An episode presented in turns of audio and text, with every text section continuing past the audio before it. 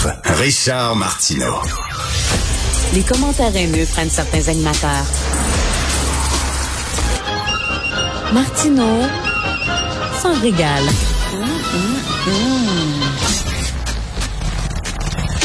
Alors, nous discutons avec Jocelyn Coulon, l'excellent chercheur au Centre d'études et de recherche internationale de l'Université de Montréal. Bonjour, Monsieur Coulon. Bonjour. La question à 100 000 est-ce que l'Occident va pouvoir éviter une intervention militaire euh, là-bas en Ukraine, en Europe? Je pense que si les Russes euh, limitent leur intervention à l'Ukraine, il ne devrait pas y avoir d'intervention occidentale parce que vous imaginez bien, euh, Richard, que le jour où les Occidentaux rentrent en Ukraine, ça veut dire qu'ils affrontent les troupes russes, ça veut dire que nous entrons dans un conflit presque mondial et qui sait un dérapage nucléaire. Et si c'est le cas, ben on sera pas, on sera pas là pour euh, le commenter. Hmm, tout à fait. Donc ça veut dire qu'il faut sacrifier l'Ukraine, donc. Alors, il faut aller vers euh, la négociation. Oui, ça veut dire euh, en partie sacrifier l'Ukraine. Moi, je le dis depuis le début décembre. La seule solution à ce problème, c'est la négociation avec l'agresseur. C'est malheureux, mais c'est ainsi. Et c'est la négociation autour de ces conditions. Évidemment, euh, ces conditions peuvent être négociées. Ça dépend toujours aussi du rapport de force qui s'installent sur le terrain.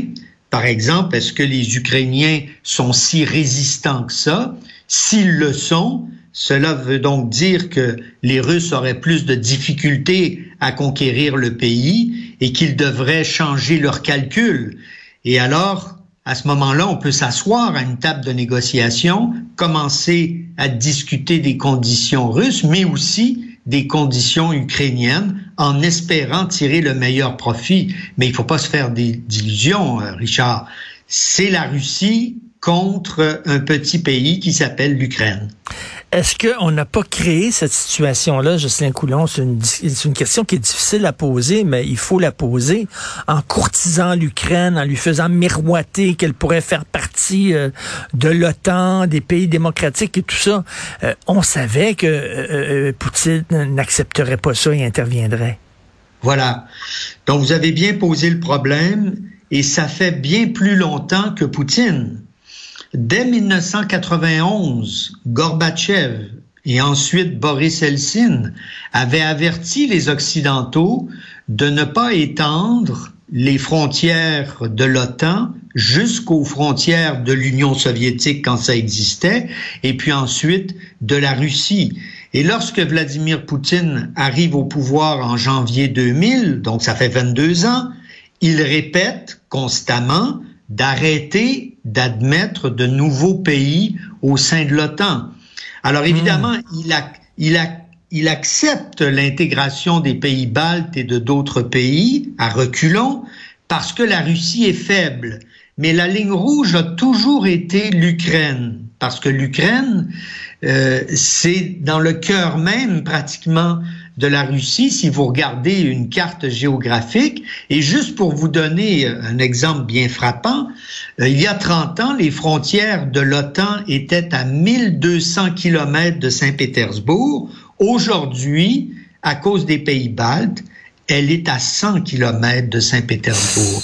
Donc évidemment, les Russes, parfois, il faut peut-être se mettre dans leurs souliers, réfléchir comme eux. Cela ne justifie pas ce qu'ils sont en train de faire en Ukraine, mais ça aide à ben, comprendre le contexte. Eh bien, Justin Coulon, je fais toujours un parallèle, moi, avec la crise des missiles à Cuba. Euh, Les États-Unis n'acceptaient pas qu'il y ait des missiles à 60 km de leur côte. Voilà. Et vous savez qu'est-ce qui est arrivé. Euh, donc, euh, les Russes ont retiré leurs missiles. Ce que l'on sait moins, c'est qu'il y avait un deal pour ben que les Américains retirent des missiles en Turquie. Mais je vous ferai remarquer que actuellement, il y a des armes nucléaires américaines en Turquie, en Allemagne, en Grande-Bretagne, en Italie et aux Pays-Bas et qui sont pointées sur la Russie. Il n'y a aucune arme nucléaire russe au Canada, au Mexique ou à Cuba. Donc, euh, je, pense, je pense que si c'était le cas, je crois que les Américains réagiraient. Ben, par une intervention militaire, euh, par une invasion, c'est ça. Euh, une... Il mettrait la pression au maximum. Hmm. Mais c'est pour ça qu'il faut essayer de se mettre dans les souliers de l'autre. Hmm. Et c'est pour ça que le président Emmanuel Macron, mais aussi Poutine et d'autres ont dit il est temps de revoir ce qu'on appelle l'architecture de sécurité de l'Europe pour s'assurer que tout le monde fait partie de la solution. Et euh, est-ce que l'Ukraine se raconte des histoires en disant l'Occident va venir à notre, à notre, va nous aider, etc. On peut pas aller plus ben loin que ce qu'on fait présentement là. Euh, je pense que l'Ukraine se fait des illusions, bien entendu. Maintenant, les Occidentaux sont prêts à envoyer des armes. Euh, Est-ce qu'on va se retrouver dans une situation à la syrienne? Souvenez-vous, il y a eu une révolte en 2011. Euh, les, les Occidentaux ont commencé à aider les, les rebelles, ceux qui se soulevaient contre Bachar el-Assad, mais pas suffisamment pour le renverser, mais assez euh, pour lui faire du trouble. Et là, les Russes sont arrivés en 2015 avec leurs gros sabots, bien sûr, mais ils ont réglé le problème. Or, nous, on n'a fait qu'alimenter le conflit en ne donnant pas le maximum possible.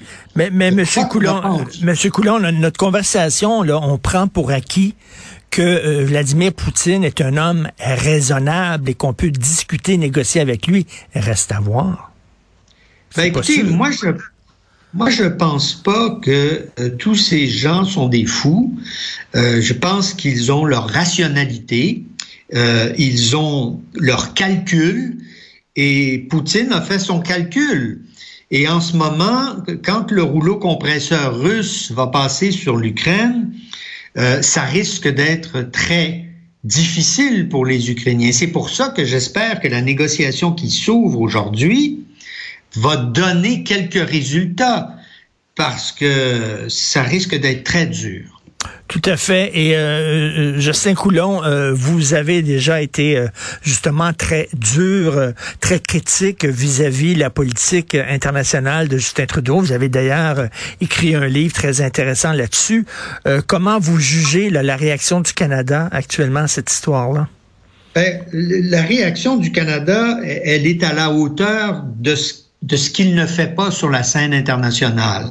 Alors, il suit ce que les alliés décident. Vous le savez, euh, Madame Joly participe à toutes les rencontres de l'OTAN et même de l'Union européenne, même si le, Canada est pas membre de l'Union européenne. Donc, il y a une coordination entre ce qu'on appelle les alliés occidentaux sur les mesures à prendre. Et je pense que là-dessus, euh, on n'a pas de reproche à faire euh, à Trudeau ou à Joly parce qu'ils ne prennent pas d'initiative. Et euh, je serais très surpris qu'on accepte leur initiative parce que euh, ils, ont, ils sont tellement pro-ukrainiens que euh, hmm. les partis ne sont pas intéressés à ce qu'ils fassent, euh, à ce qu'ils joignent le processus de paix, par exemple. Ben, merci beaucoup, Monsieur Jocelyn Coulon. Je vous entends dans beaucoup de médias. Vos propos sont toujours très éclairants, très intéressants. merci, chercheur au Centre d'études et de recherche internationale de l'Université de Montréal. J'espère qu'on va avoir l'occasion de se reparler. Merci. Merci, Richard. Merci.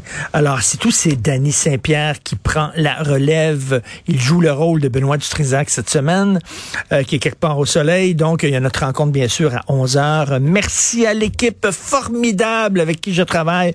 Julien Boutier, merci. Maude Boutet, Florence Lamoureux, Alexandre Moranville, Wallet, à la recherche, à la réalisation et euh, à la console Jean-François Roy. On se reparle demain 8 heures passées.